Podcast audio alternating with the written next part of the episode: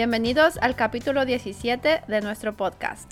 Hoy vamos a hablar de la diferencia entre pueblo y ciudad. Mm, sí, aquí hay mucho vocabulario, tal Sí. vez. Ok, cuéntanos, ¿tú sabes cuál es la diferencia entre un pueblo y una ciudad? no, no la sé. Pues nada, hasta luego.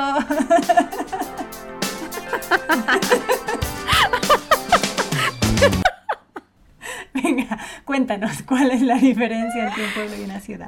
ya.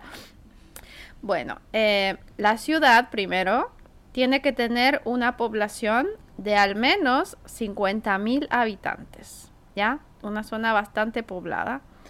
De- tiene que haber más o menos 1.500 habitantes por kilómetro cuadrado. Has dicho al menos, ¿no? Como mínimo. Sí, mínimo. 50.000. 50.000 personas o habitantes mínimo, ¿ya? Y eh, tiene que haber 1.500 personas o 1.500 habitantes por cada kilómetro cuadrado.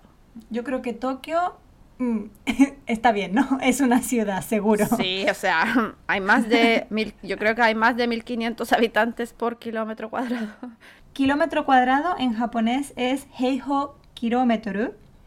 Y de hecho en Tokio hay 6.000 personas por kilómetro cuadrado. Así que ¡Wow! lo supera con creces. ¡Wow! Sí, ¿no? es más que ciudad, es una super ciudad. Sí, es una metrópoli, ¿no? Ajá. Bueno, eso con respecto a la ciudad, así un resumen. Y luego tenemos las localidades o los pueblos, que son zonas con una densidad intermedia, o sea, que no hay demasiada gente. Tiene una población de al menos 5.000 habitantes y eh, tiene que haber un mínimo de 300 habitantes por kilómetro cuadrado. Entiendo. Y bueno, por último, ya la última, última, eh, son las zonas rurales. Tere, ¿qué es una zona rural? Bueno, la palabra rural significa que tiene relación con el campo, ¿no? Con la naturaleza.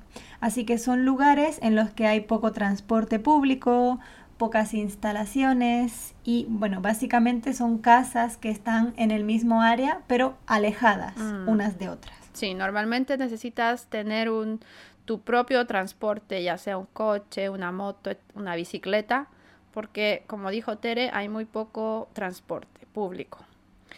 Y bueno, estas zonas están constituidas principalmente con, eh, por áreas con muy baja densidad de población o simplemente están deshabitadas, o sea, no hay gente, nadie vive ahí.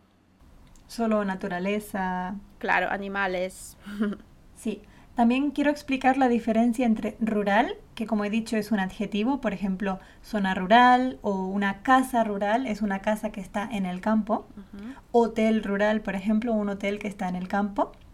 Y el contrario sería urbano. Es algo que tiene relación con la ciudad. Por ejemplo, una zona urbana es una ciudad. El transporte urbano serían los autobuses, el metro que está dentro de la ciudad. Y son lugares, como ha dicho Baruchan, en los que hay mucha gente. Sí. Entonces, dos palabras nuevas para vocabulario rural, urbano. Sí, son adjetivos. Keiyoshi. Y luego hay otra palabra, no sé si te la han preguntado alguna vez, que en japonés es ken, ¿no? Nani nani ken. Como Kanagawa Ken.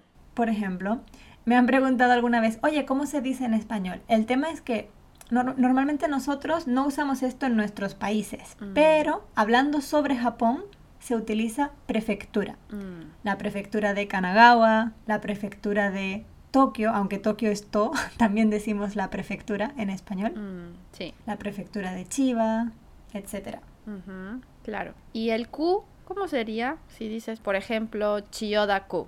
Mm, en el español de España, yo creo que diríamos distrito. El distrito de Chiyoda, el distrito de Shinjuku. Mm, sí, creo que esto varía en los países latinos, bueno, hispanohablantes, porque en Chile decimos comuna. Ah, entonces una ciudad grande está dividida en comunas. Exacto, sí. Ah, Sí. ajá. Pero en otros países de Latinoamérica hay otros nombres, entonces creo que mm, depende del país estos, esto varía. Sí, es probable que haya muchas palabras para explicar. También cada zona, ¿no? El tamaño de la zona varía, depende del país. Mm, sí, es cierto. Mm. ¿Y tú dónde has vivido siempre? ¿En una ciudad o en un pueblo? Eh, bueno, cuando era niña, bueno, en Chile, vivía en Santiago, que bueno, eh, como todos saben, Santiago es la capital de Chile, em, pero antes no había tanta población como ahora cuando yo era niña. Em, bueno, yo vivía en una ciudad, pero yo vivía un poco alejada de, de la ciudad. No sé, quizás 40 minutos de la ciudad. ¿En las afueras de Santiago? Sí, en las afueras. Entonces, en esa época, cuando yo era niña, esa, esa zona era un poco rural. o sea, no rural, pero un poco, sí, un poco. No era tan ciudad, sí. Pero ahora, obviamente, vivo aquí en Tokio. Y, y es ciudad, claramente. ¿Y tú en Canarias cómo es? Porque la imagen que uno tiene de Canarias es como un poco rural. Sí, yo creo que mucha gente se imagina que Canarias es como Okinawa o como, no sé, todo playa y montaña, pero realmente la ciudad, mi ciudad, se llama Las Palmas de Gran Canaria. Bueno, tú has estado, ¿no? ya la has visto. Tiene 378 mil habitantes. Mm. En la ciudad, solo la ciudad. Y la isla de Gran Canaria tiene casi un millón de habitantes. Ah, bueno, sí, claramente es ciudad. Sí, no es tan pequeño. De hecho, Las Palmas de Gran Canaria es la novena ciudad, novena es como 1, 2, 3, 4, no, 9, la número 9.